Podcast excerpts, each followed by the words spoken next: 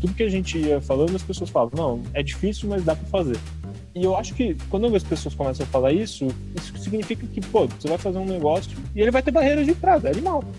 Então, acho que isso foi, foi legal.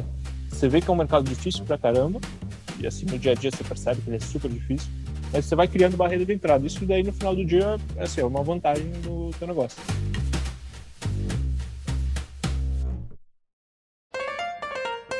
Olá, aqui é o Marcos Toledo para mais um Canarycast. A gente conversou dessa vez com o Edu Del Giglio, que é fundador da Caju, uma startup de benefícios que o Canary investiu recentemente.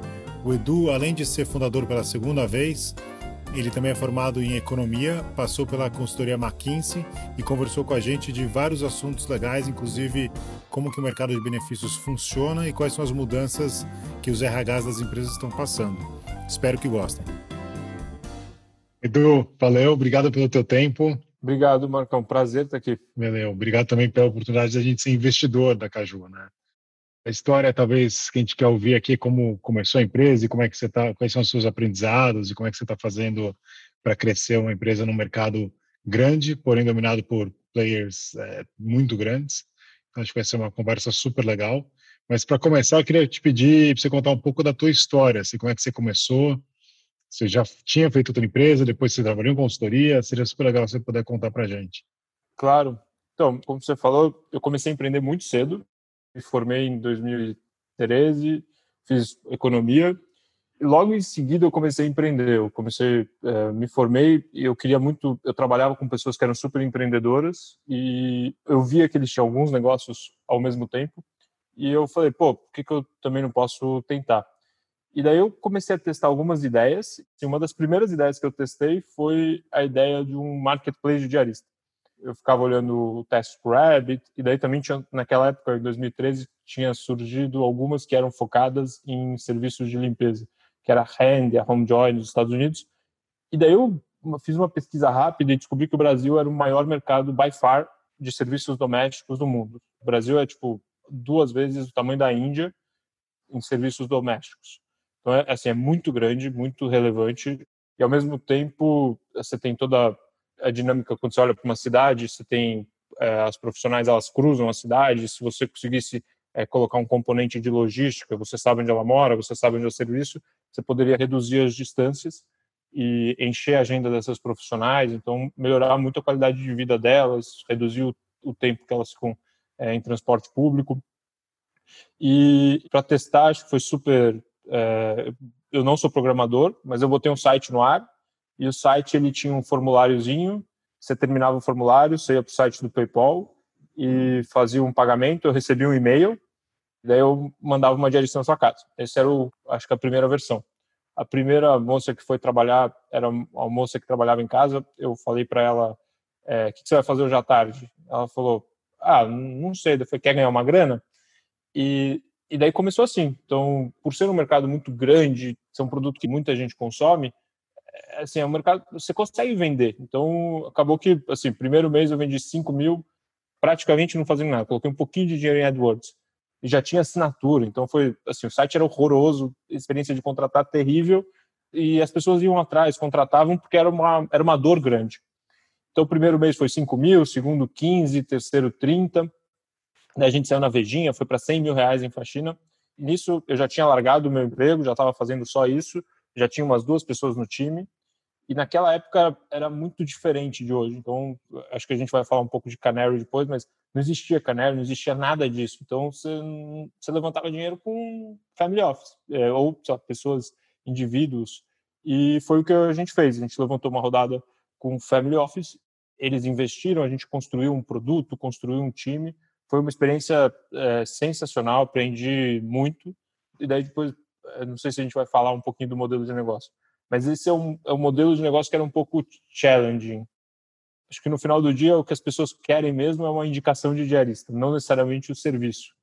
Queria ouvir um pouquinho a tua, teu aprendizado aí, né? A gente já viu alguns outros casos, eu mesmo já investi como anjo em outros também, é, Concorrente, esse modelo né, de marketplace, antes de te conhecer concorrentes de marketplace de serviços né, domésticos. E, e não é óbvio, né? É um negócio que, como você falou, ele ganha atração relativamente rápido, porque existe demanda, né?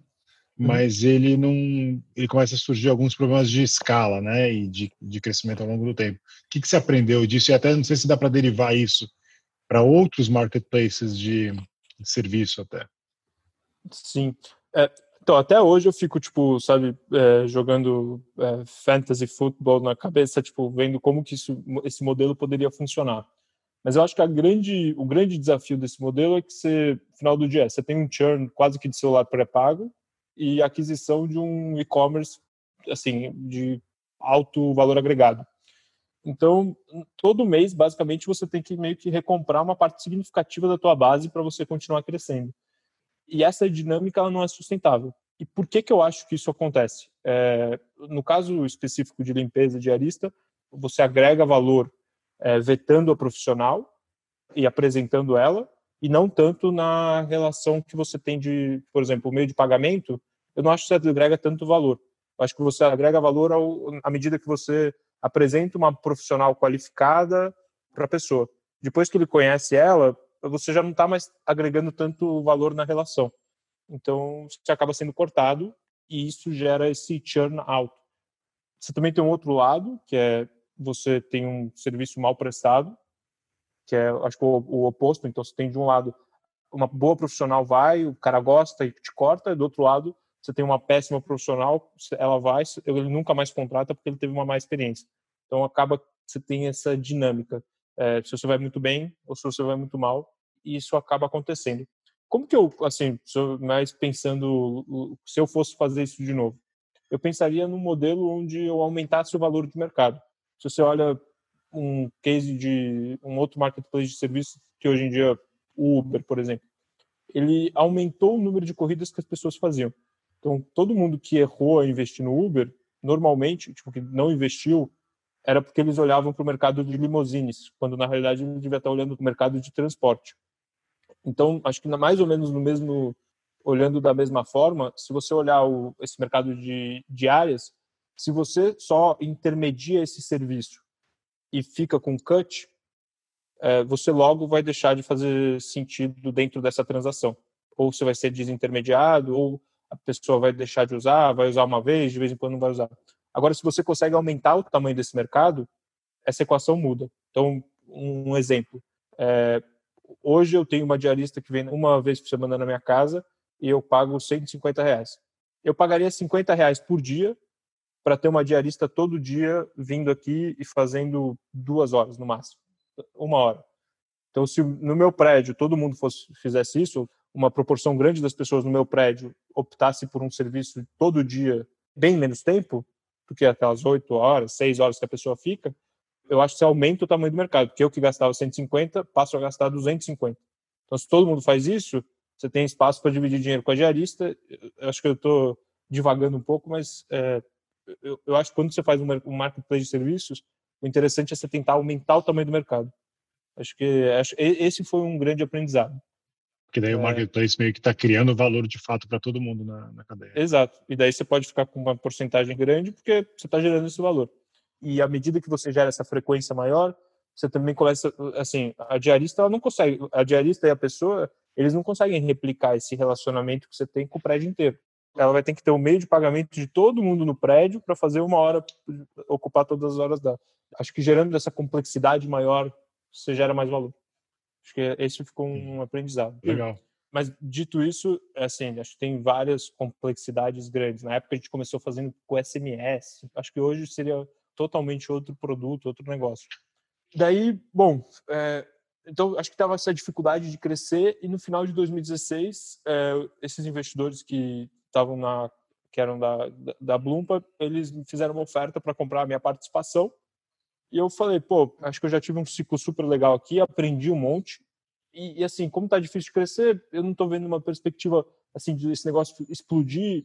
Eu aceitei essa proposta e fui trabalhar em consultoria. E foi assim muito legal. Eu na época eu queria trabalhar em assim, eu não tinha tido um chefe direito. Eu queria trabalhar com ter um chefe e ter muito, pessoas muito boas ao meu redor.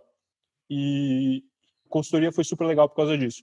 Eu fui trabalhar na McKinsey, trabalhei na prática de digital deles, então fazendo vários projetos na, de transformação digital, mas também acho que um pouquinho de tudo, então do diligence, finanças corporativa, marketing, e foi lá que eu conheci o mercado de benefícios. Quando eu olhei o mercado de benefícios de dentro, a primeira coisa que me chamou a atenção foi a margem. Mas depois eu comecei a olhar e vi que se tinha também, tanto da perspectiva de usuário como da perspectiva de contratante desse serviço, eu via que tinha um gap muito grande do que estava sendo feito para o que eles estavam oferecendo. Então, é um produto financeiro que você usa todo dia. Pensa outras coisas que você usa todo dia, tipo o aplicativo do banco, o teu aplicativo de transporte, Uber, 99, e esses aplicativos de vouchers.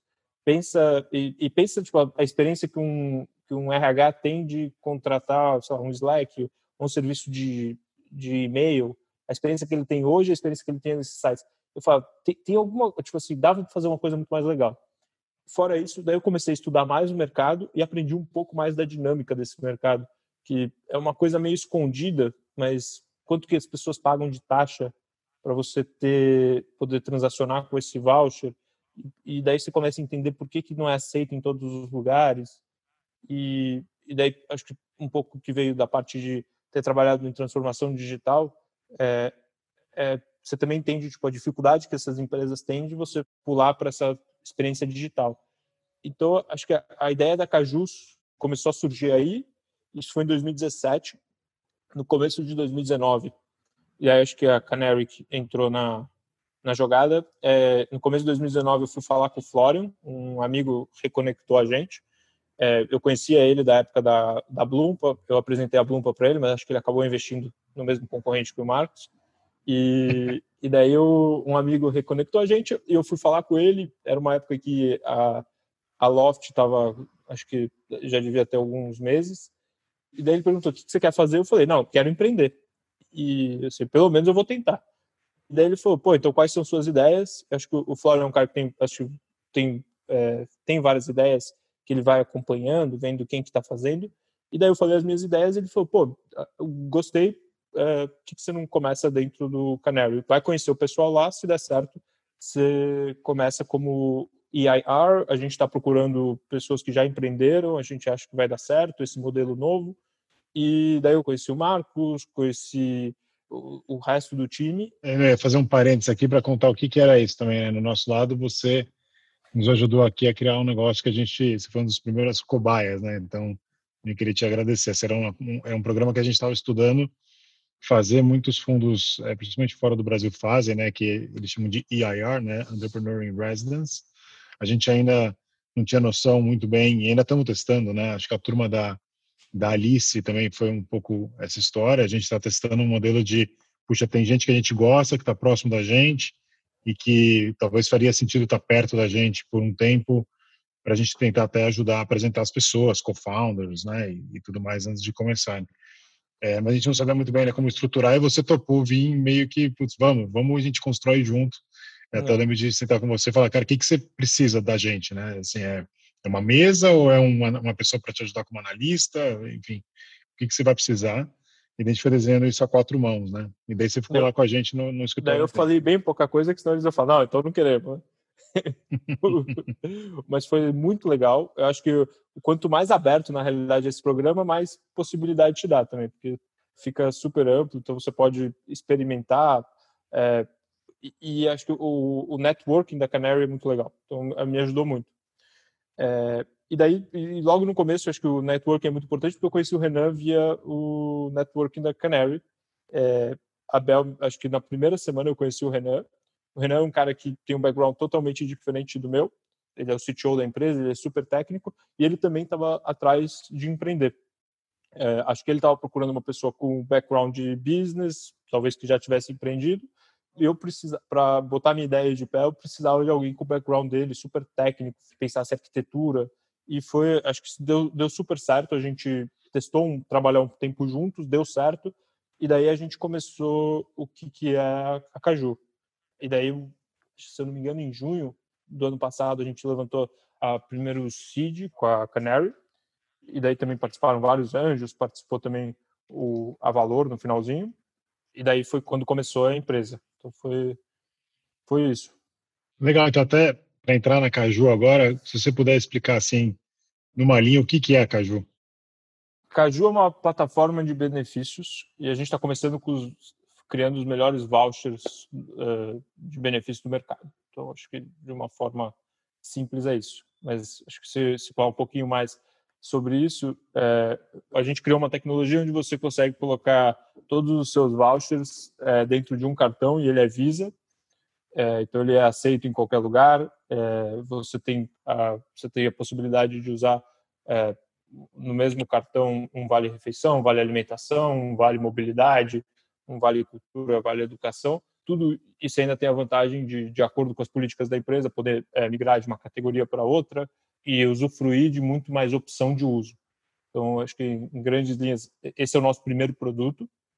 É, mas, mas, se você olha, acho que de forma mais é, ampla, o que a gente está fazendo na Caju é personalizando a experiência do colaborador. Então, assim, antes as pessoas olhavam para as, uh, se pensar a área de marketing, onde as empresas olham muito para o usuário final. É, há muitos anos você começou a olhar para a experiência do, do usuário final de forma segmentada, e depois você começou a personalizar, daí você começou a calcular o NPS, e isso e foi provado que o NPS, por exemplo, era uma métrica que, se no longo prazo você tivesse um bom NPS, a sua empresa valeria mais, você geraria muito mais valor. E acho que da mesma forma começou a olhar isso, é, as pessoas, as empresas começaram a olhar isso do lado de dentro para os colaboradores delas. E eu acho que a Caju é uma, é uma empresa de experiência para o colaborador. Então, acho que é isso que a gente faz. A gente trabalha com a experiência do colaborador. Legal. E assim, acho que, até me adiantando aqui, né, essa crise, talvez isso tenha acelerado, né? Acho que a preocupação do empregador é, com seus colaboradores, né? E o que, que você pode oferecer numa hora que a pessoa não está nem saindo de casa, então não adianta muito você dar um voucher para a pessoa ir para um restaurante, né? Total, é, sim. Acho que uma coisa que essa crise fez foi ela digitalizou vários processos. Então, você tinha processo de admissão, de desligamento, de é, avaliação, tudo isso foi digitalizado quase que instantaneamente, né? De um dia para o outro precisou digitalizar esses processos. Então, os processos eles digitalizaram, mas antes você já tinha uma, um movimento do, da área de pessoas, das empresas, ser mais estratégico. Então, quando você, há mais ou menos 10, 15 anos, surgiu o papel do BP, que é o Business Partner, que é o cara do RH que fica dentro do negócio, olhando, alinhando as prioridades do negócio com as necessidades de gente. Então, isso é praticamente é um fenômeno eh, relativamente novo. Então, é, vai um pouco em linha do que eu, com o que eu estava falando, que antes a gente olhava só para o lado de fora das empresas e a gente começou a olhar para o lado de dentro também. Então, começar a avaliar o clima, começar a ver se os nossos colaboradores estão engajados, porque no final do dia as empresas são pessoas. Isso daí, no contexto que a gente está, cada vez fica mais escancarado. Então, o RH ele tem que ser mais estratégico. Acho que também ficou mais necessário para ele ser mais, é, ele ser mais estratégico.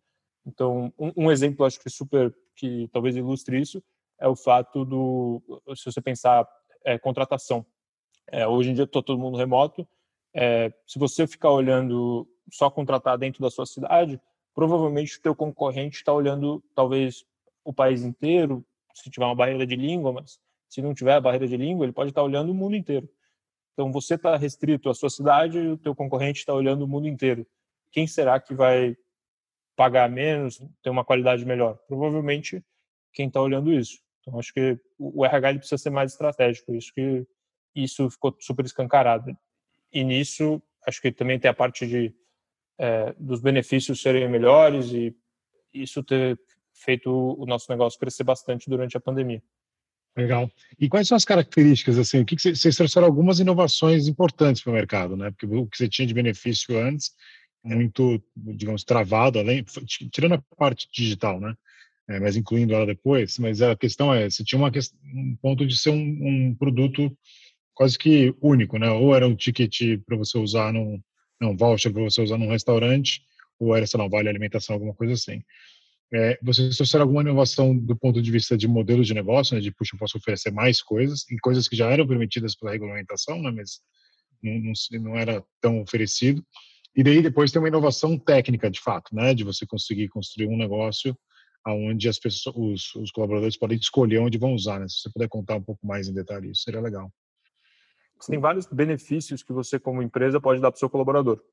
Você pode dar alimentação, refeição, você pode dar vale cultura, você pode dar os benefícios de saúde, é, mas antes as empresas se restringem, é, acho que historicamente as empresas se restringem a dar os mais práticos. Então, normalmente elas restringem a dar alimentação e refeição e o, mobilidade, e o vale transporte quando o colaborador ele opta.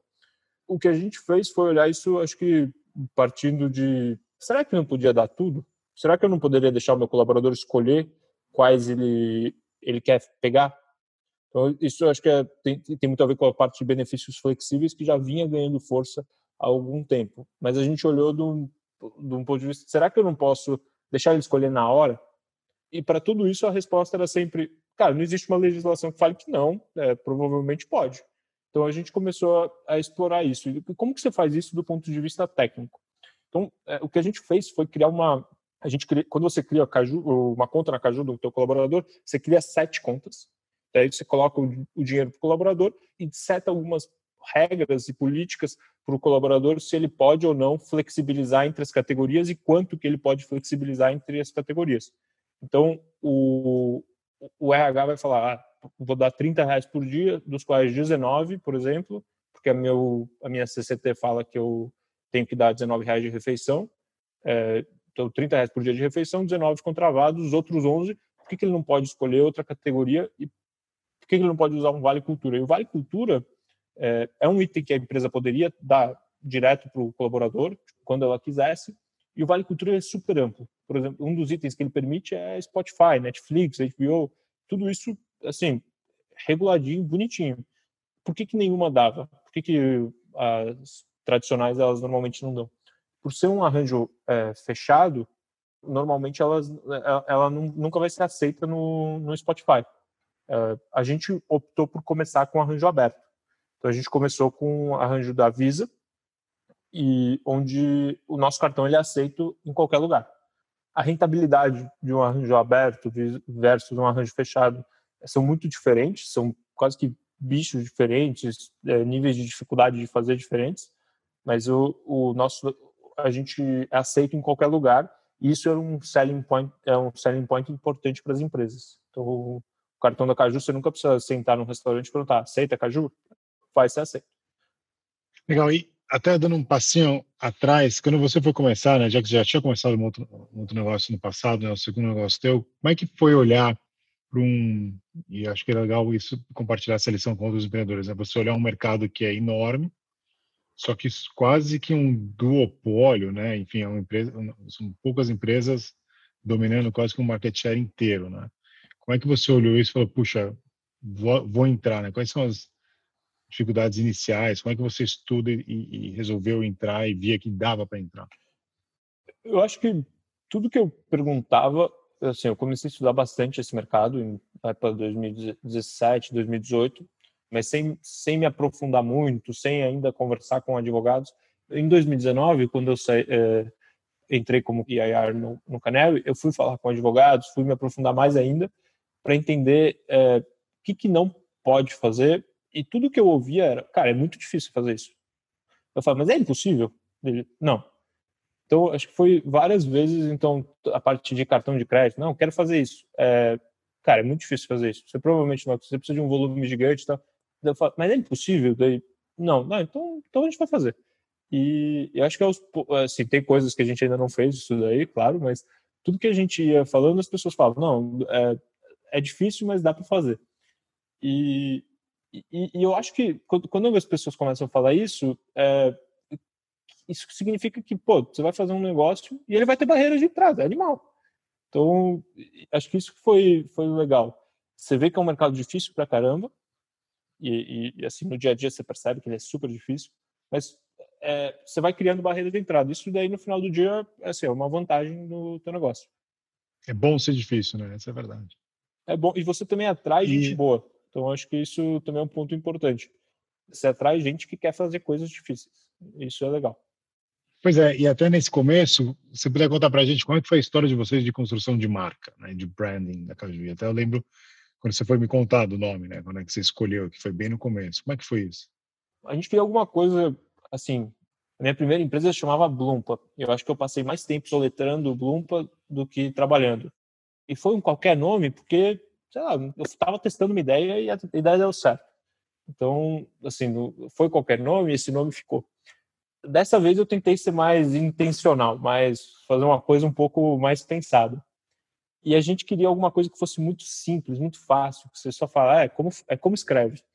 E, e, e eu gosto, assim, eu gosto muito de caju, mas o caju ele também tem um significado legal, que ele você consome o caju, é, a castanha e a polpa.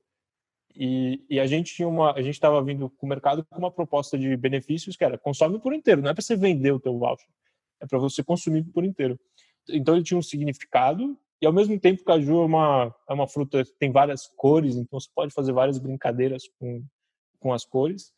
E a gente deu, acho que deu a sorte de ter acertado é, no logo, em tudo isso, e a gente assim ficou super feliz com o resultado mas acho que a gente foi bastante intencional. Tipo, a gente investiu tempo, investiu, investiu recursos em fazer uma marca bacana. Acho que isso foi foi super, assim, dessa vez foi, foi uma das coisas que eu acho que eu aprendi que vale a pena se investir.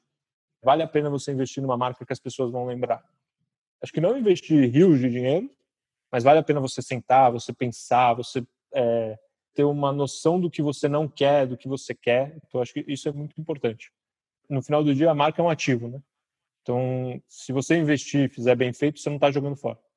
Pois é, a gente aqui que era tudo empreendedor de segunda viagem, fez um nome que ainda ninguém sabe falar direito, né? O Canary. Mas enfim. Uma boa lição. Cara, ainda bem vocês são B2B, né? Exatamente, tem pouco cliente. É. É. Até você comentou sobre talentos, né? Eu queria ouvir um pouco. Você falou, pô, por ser difícil até etc, você acaba atraindo gente boa. Como é que tá? Como é que tá esse lado de vocês de atração de talentos e, e de construção de time? Tá, boa. Então, a, gente ainda está super cedo na, na jornada, mas a gente está conseguindo construir um time que a gente está com, assim, a gente é muito orgulhoso do time que a gente está montando. Então, as coisas que eles já conseguiram fazer, então, assim, muita pouca gente, a gente já conseguiu fazer muita coisa legal e, e, a gente tenta trazer de boas escolas. Eu acho que é isso que a gente olha bastante. Então, o pessoal de, que faz Customer Experience na Caju, por enquanto a gente tem alguma poucas pessoas, mas todos vieram do Nubank. Tiveram alguma experiência no Nubank e falam uma língua legal, são pessoas que, que, que assim, genuinamente se preocupam com os clientes, tipo, vão, vão fundo até resolver o problema, querem encantar eles.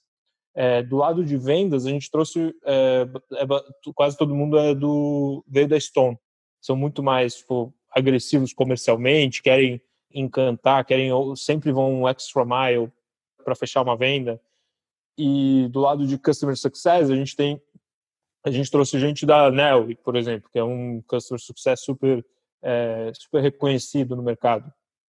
Então, acho que cada um a gente foi montando uma cultura em áreas específicas que a gente admira, acho que a gente foi fazendo um recorte do que a gente gosta para a gente montar a, no, a, nossa cultura, que a gente ainda está numa fase de formação de cultura. E assim, contratar gente, a gente ainda é uma empresa assim que não é muito conhecida, assim, a gente ainda acho que começou a sair algumas é, matérias agora, mas então a gente ainda quando vai conversar com alguém, a gente ainda tem que vender o sonho, mostrar quão grande pode ser isso. E é um mercado que é meio assim, acho que é, assim, é um mercado que talvez as pessoas de cara não entendam a dimensão que isso pode ter, né? Mas você fala, ah, estou fazendo, é uma empresa de benefícios, benefícios corporativos. Eu acho que a gente tem que mostrar o que, a gente está fazendo. A gente não é uma empresa de benefícios corporativos, a gente é uma empresa de experiência e agora a gente está focando em benefícios corporativos. Eu acho que é isso que, assim, ajuda a gente a convencer as pessoas a se juntarem. Mas a gente tem muito orgulho das pessoas que estão trabalhando com a gente, o time que a gente conseguiu montar.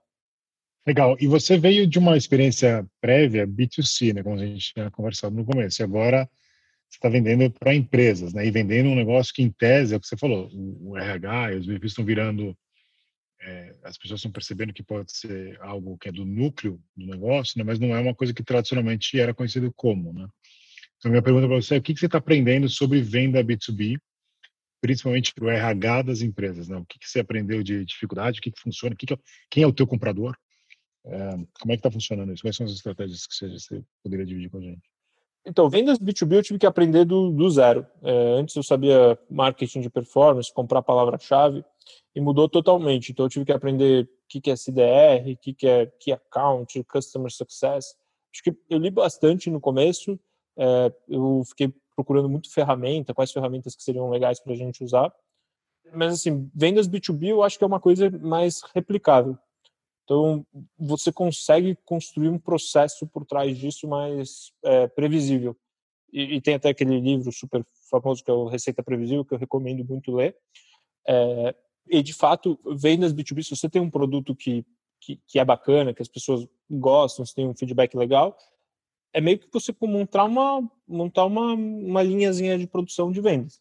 E demora muito para calibrar tudo isso mas você tem que saber, eventualmente, o goal é você saber exatamente quantas pessoas você precisa colocar no começo do funil para você chegar no final do funil com esse cara como cliente e usando e qual que é o segmento que esse cara tem que estar. Tá. É, vendas B2B eu achei muito mais a coisa é mais mecânica, é mais previsível, mais mais matemática a coisa.